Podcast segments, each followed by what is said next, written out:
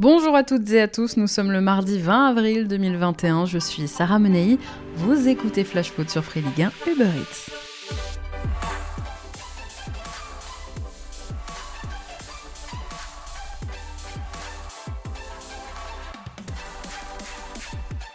À la une aujourd'hui encore et toujours la Super League. La presse européenne fait front commun aujourd'hui contre le projet. Officialisé dans la nuit de dimanche à lundi, sa création a déclenché un véritable séisme dans le monde du foot. Je vous rappelle le concept, 12 clubs veulent lancer une ligue fermée qui concurrencerait donc la Ligue des Champions. 15 clubs au total, parmi les plus riches au monde, qui dans leur coin diraient aux autres « merci mais vous n'êtes pas invités ». Exit la méritocratie de la C1, bienvenue au carré VIP et tant pis pour la morale, tant pis pour les jolies histoires d'épopée, et tant pis surtout pour les supporters. Depuis l'annonce de ce projet, il y a quand même une vraie levée de boucliers. Un peu partout d'ailleurs, les supporters protestent comme hier soir alors que Liverpool jouait à Leeds. Ce matin, une banderole était affichée aussi à l'entrée du Camp Nou à Barcelone, non à la Super League. Et puis hier soir, à la télévision espagnole, il y avait ça. Explique à toute Espagne, qu'est-ce que c'est Florentino, vale le président de cette Super League, Florentino Pérez, dont la parole est rare, s'est exprimé pour la première fois. Invité sur le plateau d'une émission de foot populaire en Espagne, El Chiringuito, Pérez s'est positionné en sauveur du football européen. Je le cite, je suis dans le football depuis 2000, le foot doit évoluer comme tout le reste de la société, il faut s'adapter. Aujourd'hui, le foot perd de son intérêt, les audiences baissent, les droits TV aussi. Il faut faire quelque chose, la pandémie nous a fait accélérer, nous sommes tous ruinés. En deux saisons, Madrid a perdu 400 millions d'euros. Les jeunes s'intéressent aussi de moins en moins au football. Alors nous avons compris que nous devions faire quelque chose pour relancer l'attractivité. À chaque fois qu'il y a des changements, il y a toujours des personnes qui s'y opposent, mais nous allons sauver le football en cette période de crise.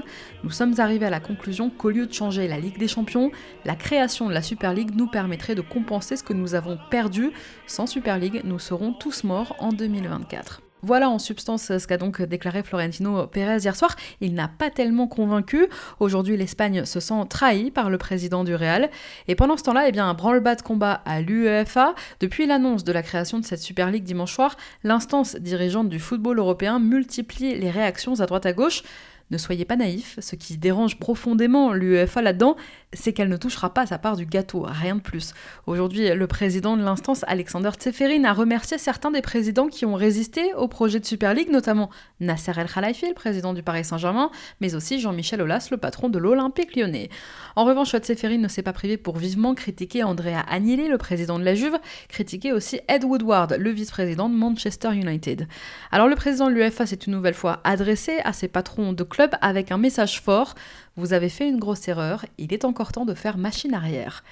Bon, quoi qu'il se passe dans les prochaines semaines, que les clubs concernés renoncent ou pas à leur projet, quelque chose quand même s'est brisé.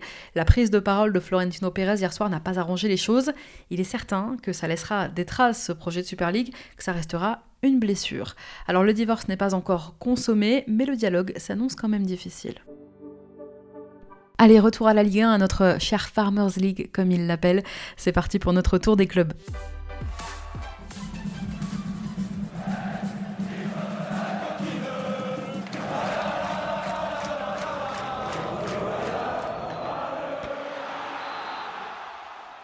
Un mois après l'annonce de son départ en fin de saison, les dirigeants angevins ont rencontré hier les premiers candidats à la succession de Stéphane Moulin. Dans Ouest France, aujourd'hui, on apprend que cinq coachs seront reçus par Saïd Chaban ces prochaines semaines. Parmi eux, on évoque les noms de David Guillon, de Thierry Loret, d'Olivier Dalloglio ou même de Jean-Marc Furlan, l'actuel entraîneur de l'AJ Auxerre en Ligue 2. L'opération recrutement devrait durer quelques semaines avant que le SCO n'annonce le nom de son nouvel entraîneur d'ici début mai à Bordeaux, après le pacte, le stage. Les Girondins devraient partir en stage jeudi jusqu'à dimanche avant un match très important contre Lorient dimanche à 15h. C'est Jean-Louis Gasset qui avait lancé cette idée en conférence de presse ce week-end. Eh bien ça va se faire, une sorte donc de mise au vert rallongée. Et puis il avait dit qu'il sifflerait la fin de la récré. Le président des Girondins, Frédéric Longuepé, porte plainte. Ces dernières semaines dans le centre-ville de Bordeaux, des affiches appelant à la capture de Longuepé sont apparues. Des affiches humoristiques qui s'inspirent des avis de recherche à l'époque du Far West. On peut y lire 40 000 euros reward pour la capture de Frédéric Longuepé. Eh le président bordelais n'a pas du tout ri, il a décidé de porter plainte contre X et le leader des ultramarines, Florian Brunet, a été convoqué au commissariat cette semaine. À Brest maintenant, ils étaient 6 à manquer la rencontre face à Lens dimanche dernier.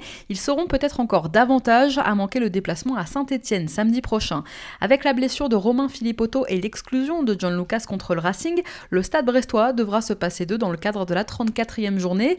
Si Aris Belkebla fera son retour de suspension dans le forêt, Steve Mounier sera lui suspendu pour le coup après une accumulation de cartons jaunes. Romain Fèvre, Christophe Herel et Gaëtan Charbonnier de leur côté sont toujours blessés.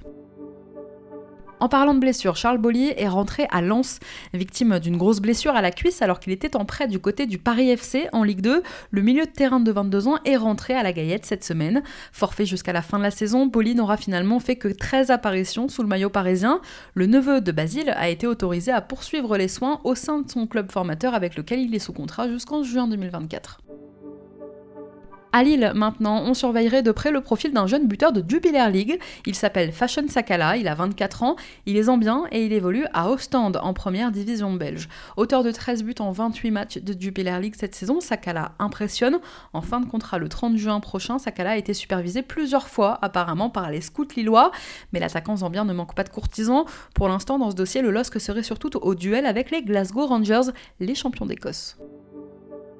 À Lorient, il arrive de Belgique justement, et il est l'une des très bonnes pioches du dernier mercato estival. Arrivé de Courtrai, Terem Moffi est l'un des grands artisans du redressement opéré par Lorient depuis début 2021. Avec 11 buts et 3 passes D en 27 matchs, la première saison du gaucher en France est une vraie réussite, et ses performances lui auraient valu d'attirer l'œil du Borussia Dortmund. Le club allemand surveillerait de près l'attaquant lorientais en vue d'un éventuel transfert cet été. Sachez aussi que c'est un ancien lorientais qui va remplacer José Mourinho sur le banc des Spurs jusqu'à la fin de la saison après une deuxième partie de saison décevante, Tottenham est 7 aujourd'hui au classement en première ligue. Limogé lundi matin, le mou va être remplacé par Ryan Mason, l'actuel entraîneur des U19 du club londonien. Cet ancien joueur avait été prêté par Tottenham à Lorient à l'hiver 2013. Il n'avait pas joué en Ligue 1 sous les ordres de Christian Gourcuff, mais sa carrière avait ensuite décollé à Tottenham. Malheureusement pour lui, elle avait pris fin surtout prématurément il y a 4 ans sur une fracture du crâne. Ryan Mason avait alors 27 ans. On continue notre tour des clubs avec l'actu lyonnaise dans un instant, mais avant ça, c'est l'heure de notre déclat du jour. C'est mon cœur qui parle. vous avez un chef d'espoir qui une retenue.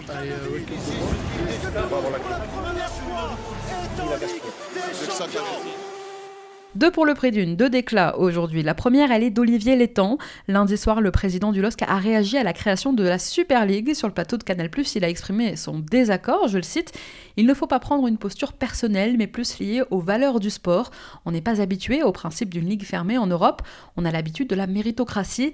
Il me paraît difficile que ceux qui ont performé sur le terrain ne participent pas ensuite aux compétitions. On touche là à ce qui fait l'essence même du sport. L'autre dirigeant du foot français à s'être exprimé au sujet de cette Super League, c'est Jean-Michel Aulas, bien sûr. Alors ce n'est pas au travers d'une interview que le président de l'Olympique lyonnais s'est exprimé, mais c'est comme bien souvent par ses réseaux sociaux que Jean-Michel Aulas a pris position, lui aussi en défaveur de la Super League en publiant donc ce tweet. La Super League met en avant les vertus de l'argent contre l'esprit de fair play. Nous devons être plus solidaires. Tous nos supporters sont privés de stade et de liens sociaux. Nous devons construire des ponts et pas des murs. Construire ensemble avec Nasser El Khalifi l'avenir d'un football où la méritocratie sportive et l'émotion ne sont pas oubliées. Bien dit Jean-Michel. Allez, on reprend notre tour des clubs direction Lyon, justement. Lyon, où Rudy Garcia se verrait bien rester. Arrivant au terme de son contrat en fin de saison, l'avenir du coach lyonnais est toujours en suspens. Interrogé une nouvelle fois sur la question ce week-end, Rudy Garcia a affirmé sa volonté de continuer à l'OL la saison prochaine. Mais en attendant, le licenciement de José Mourinho des Spurs, dont je vous parlais tout à l'heure, pourrait bien rabattre un peu les cartes. L'idée n'est pas nouvelle, Jean-Michel Aulas avait déjà contacté le manager portugais après la mise à l'écart de Silvino en octobre 2019.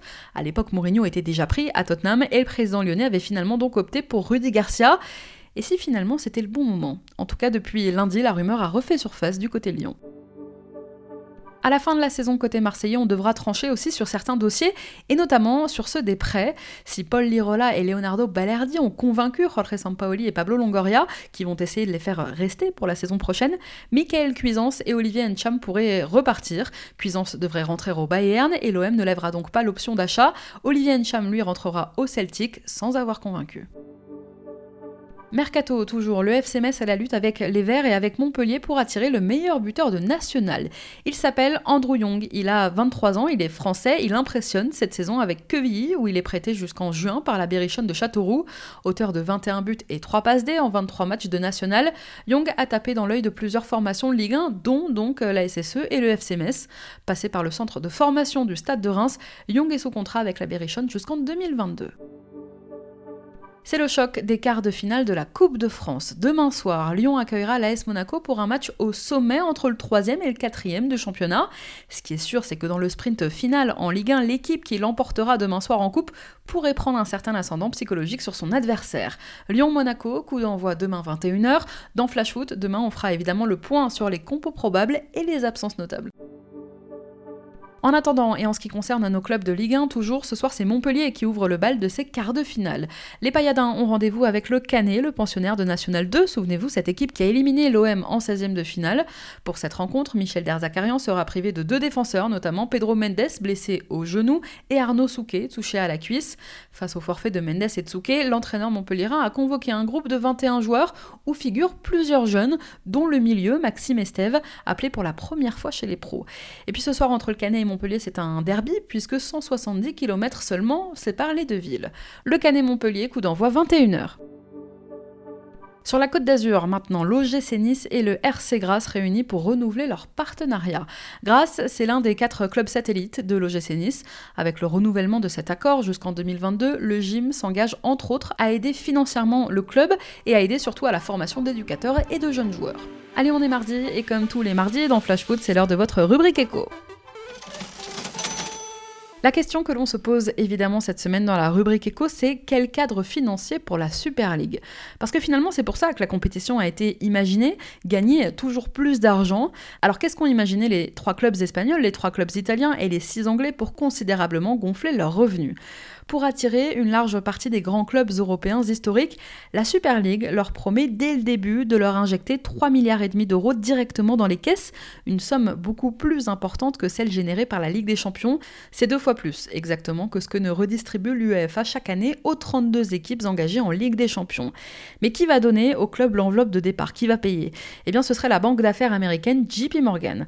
Donc 3 milliards et demi d'euros d'entrée de jeu, comme ça. Ensuite, avec cette nouvelle compétition, les clubs fondateurs se sont promis une croissance économique exponentielle basée sur un système de répartition des recettes qui verrait les 15 clubs engagés capter 32,5% du prize money total, quel que soit le résultat de l'équipe.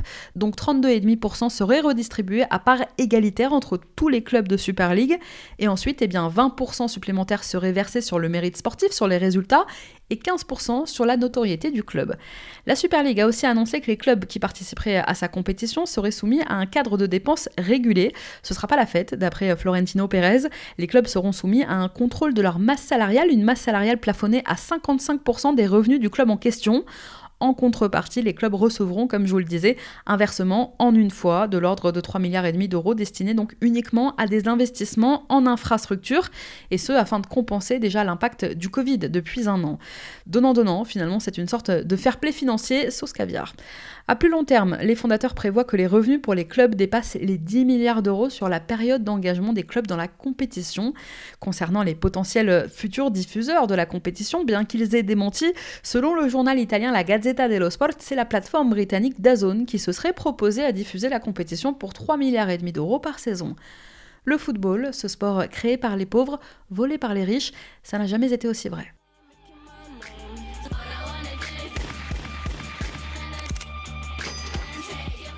Allez, on reprend notre tour des clubs, direction les Costières.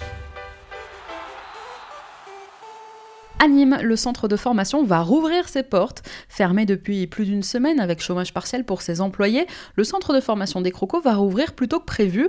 Pour faire quelques économies, le dirigeant des Crocos, Rani Assaf, avait décidé qu'il serait fermé jusqu'au 3 mai.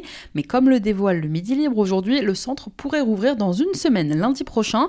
Une très bonne nouvelle pour tous les employés. Demain, à 18h45, le Paris Saint-Germain affrontera Angers au Parc des Princes en quart de finale de Coupe de France. Neymar, Paredes et Gay, suspendus dimanche en championnat face à Saint-Etienne, devraient être titulaires demain.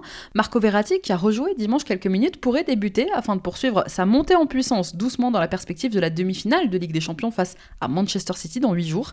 Marquinhos et Abdou Diallo, eux, poursuivent de leur côté leurs soins. Juan Bernat continue son travail de reprise. PSG Angers, on fait le point demain, évidemment, dans Flash Foot. Coup d'envoi, en tout cas, demain soir à 18h40. Oscar Garcia sera bien le prochain entraîneur du Stade de Reims. Le technicien espagnol qui va remplacer David Guillon devrait signer un contrat de deux ans plus une année en option. L'officialisation est prévue dans les prochaines semaines.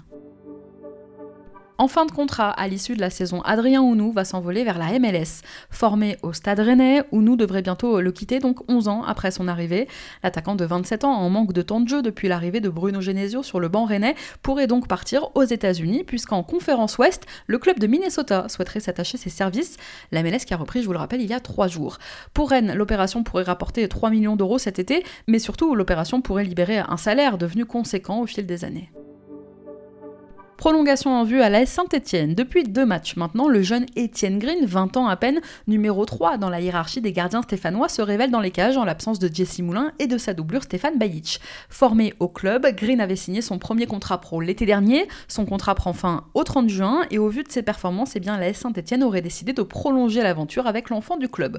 Pour le milieu de terrain, Lucas Gournadoit, une prolongation serait également en bonne voie. Autre révélation de la saison, le joueur de 17 ans a un contrat qui court jusqu'en juin 2023 mais ses performances attirant forcément la convoitise, les Verts souhaiteraient quand même sécuriser un peu plus le contrat de leurs jeunes joueurs. Enfin, dans ce sprint final en Ligue 1, on parle beaucoup de la lutte pour le titre et des places européennes, mais en bas de tableau, c'est une lutte tout aussi acharnée que se livrent les différentes équipes en danger en cette fin de saison. Dans ce contexte, dimanche prochain, Strasbourg accueillera le FC Nantes, une rencontre décisive pour le maintien. Une victoire contre Nantes validerait presque définitivement le maintien des Alsaciens qui, en cas de victoire, eh bien, pourraient prendre quand même 12 points d'avance sur les Canaries. Merci à tous d'avoir été avec nous, c'était Sarah Menei. Vous écoutiez Flash Foot sur Free Ligue 1 Uber Eats, on se retrouve demain.